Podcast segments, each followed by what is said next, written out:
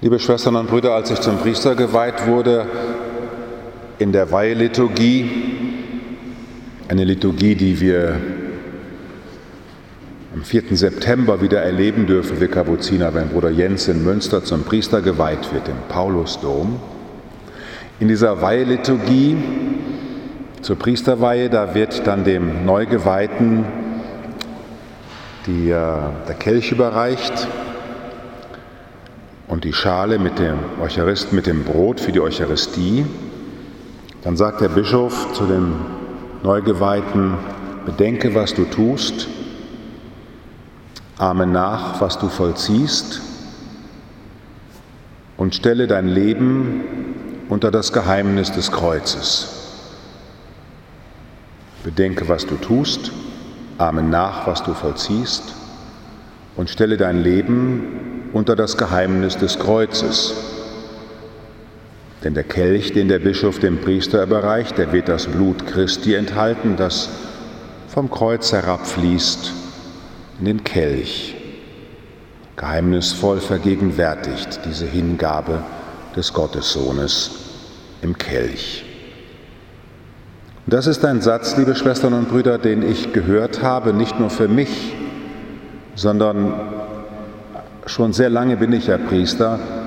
Ich versuche immer wieder neu, alle Christen einzuladen, dass sie bedenken, was sie tun. Denn auch der Besuch eines Gottesdienstes ist ja heute begründungspflichtig geworden. Man muss das sozusagen erklären. Opa, warum gehst du eigentlich noch zur Messe? Und warum tust du das? Und auch ich denke, mancher von Ihnen wird vielleicht so Sonntagmorgen sagen, ja, soll ich jetzt wirklich gehen? Wir haben ja beim Ticketing-System, können wir ja sehen, es melden sich 70 an, es kommen so von den angemeldeten 45. Wir leben ja auch schon in einer Gesellschaft, wo man jede Stunde den Finger hochhält. Ist das noch so dran, was ich vor einer Stunde wollte? Sich langfristig binden ist ja aus der Mode gekommen. Bedenke, was du tust. Es ist begründungspflichtig geworden. Und jetzt ist meine einfache Angebot an Sie, einen Moment zu bedenken, was wir eigentlich tun.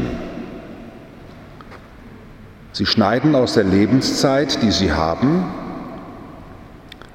und aus dem Notwendigen, was Sie alles zu Hause tun müssen, Buchhaltung, Papiere, Briefe schreiben, Garten machen, bügeln, waschen, was man alles so tun muss. Aus dem notwendigen Müssen in dieser Zeit schneiden sie sich eine Lebenszeit heraus und wählen den Weg zur S-Bahn oder gegenüber von der Nachbarschaft hier in die Kirche, um hier eine Zeit zu verbringen in diesem Raum. Und für diese Zeit, die Sie hier verbringen, gibt es keine irdische Begründung. Und das will ich Ihnen heute Morgen bewusst machen. Ich möchte Sie einladen, in diese liturgische Haltung zu kommen, die es Ihnen möglich macht, die Eucharistie fruchtbarer mitzufeiern. In diesen Gottesdienst zu kommen, um hier etwas Menschenmögliches zu tun, nämlich sich außer Raum und Zeit zu stellen und hier etwas zu tun, nur weil es Gott gibt. Dieser Kultus, den wir hier machen, den ja alle Religionen kennen, ob man in die Moschee geht, in den Tempel geht oder ob man Hindu ist, überall gibt es heilige Orte und heilige Zeiten, die Menschen sich gewähren, weil sie spüren, das Leben, das wir leben, das begründet sich nicht in den Genen und nicht in den Hormonen, nicht in unserem Blutdruck. Das Leben, das wir leben, das begründet sich nicht in dem, was wir verdienen, in dem, was wir machen und tun.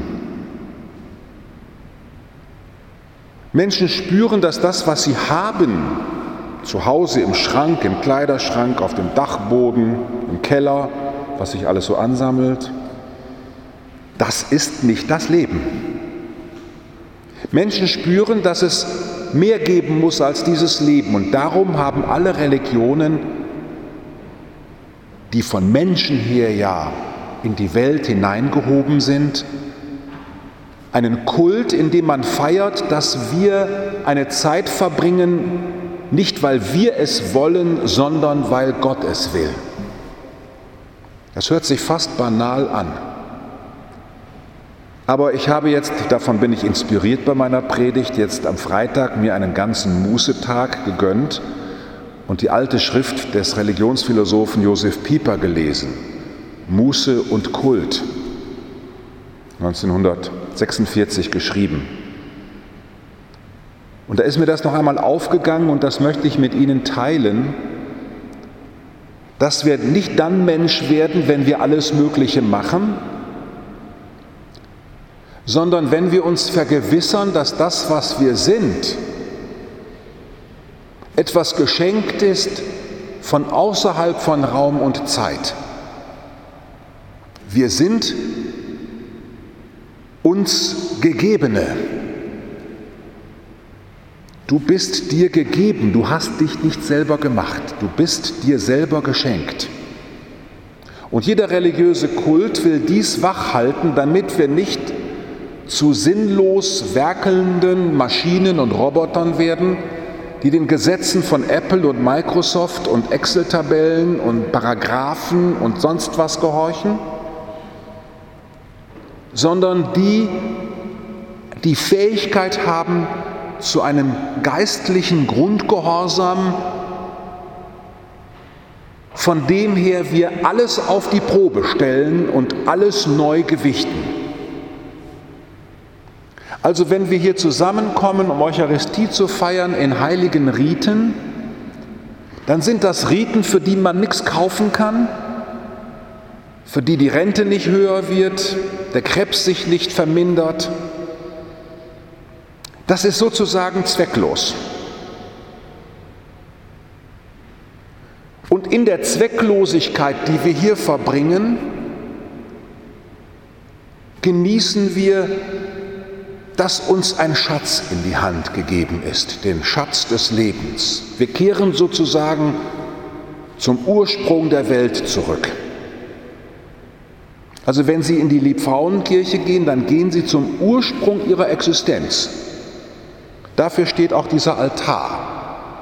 Der Altar in dieser Kirche steht da wie ein steinerner Mittelpunkt, so wie wenn Indianer unterwegs sind und ihre Zelte aufbauen und in der Mitte kommt der Totempfahl. Der Totempfahl ist, wenn er in die Erde gesteckt wird, die Mitte der Welt. So ist das Kreuz für uns Christen in Jerusalem auf dem Golgatha-Berg in die Erde gesteckt geworden, die ewige Mitte der Welt, um die wir uns versammeln. Das hier steht dafür, das Kreuz, der Altar. Wir sammeln uns sozusagen bei unserem Ursprung. Und alleine das sich versammeln und diese Zeit hier verbringen im heiligen Ritus, der festgelegt ist, gibt uns die innere Freiheit, ganz tief einzukehren bei dem, der uns geschaffen hat. Es ist ein kreativer Akt, der uns so kreativ macht, weil wir hier neu uns besinnen können. Heidegger mit seinem Wort besinnen sagt, man muss es wörtlich nehmen. Besinnen heißt nicht, ich mache mir den Sinn, sondern der Sinn kommt wie der Regen auf mein Leben herab und erfrischt mich. Und dies, liebe Schwestern und Brüder, bedeutet jetzt für Ihre tätige Teilnahme an der heiligen Liturgie, dass Sie alle merkantilen Vorstellungen von dem, was wir im Leben alles so haben, draußen vor der Tür lassen müssen. Darum sind die Portale auch so schwer, die Kirchtüren. Die muss man aufziehen, damit man draußen alles lässt, zum Beispiel die Frage, was ist denn da wieder für ein Zelebrant dran? Wie schön ist die Musik? Wer ist denn da noch da? Was soll jetzt wieder dieser Schrifttext? Da kann ich nichts mit anfangen. Warum ist das alles nicht einfacher? Ich möchte es leichter haben. Nein, Das Einzige, was Ihnen hier geboten wird, ist ein Ablauf, von dem Sie wissen, dass der in spätestens einer Stunde vorbei ist. Na, beim Paulus manchmal auch etwas länger. Heute soll ich ja nicht so lang machen, also wir sollen in Corona-Zeiten kürzer werden. Aber es ist ein Ritus, in den Sie sich hineingeben und in dem Sie sozusagen angeleitet werden, wieder zum Kern und zum Innersten der Welt zu kommen. Also warum gehen wir sonntags zur Messe? Weil ich zum Ursprung meines Lebens gehen will. Probieren Sie das dort die nächsten Tage mal aus, wenn Sie gefragt werden, was du Sonntag in der Kirche? Ja, warum? Dann geben Sie mal einfach dem Arbeitskollegen zur Antwort, ja, ich gehe zur Kirche, weil ich immer wieder neu zum Ursprung der Welt und meines Lebens gehen will. Der wird aber Bauklötze staunen. Wenn wir so also anfangen, das, was wir tun, mit unserem Verstand zu bedenken, dann wird es nicht sinnvoll. Dann erkennen wir, wie sinnvoll es ist. Ihr Verstand ist nämlich auch getauft. Und ich möchte sehr herzlich bitten, dass Sie ihn in diesen Wochen und Monaten noch mehr einschalten, weil das Stimmengewirr in der Welt freut sich schon, dass die Kirchen nicht mehr so voll sein dürfen und dass die Leute immer weniger hingehen. Denn der Markt möchte sinnlose Fresser und Säufer.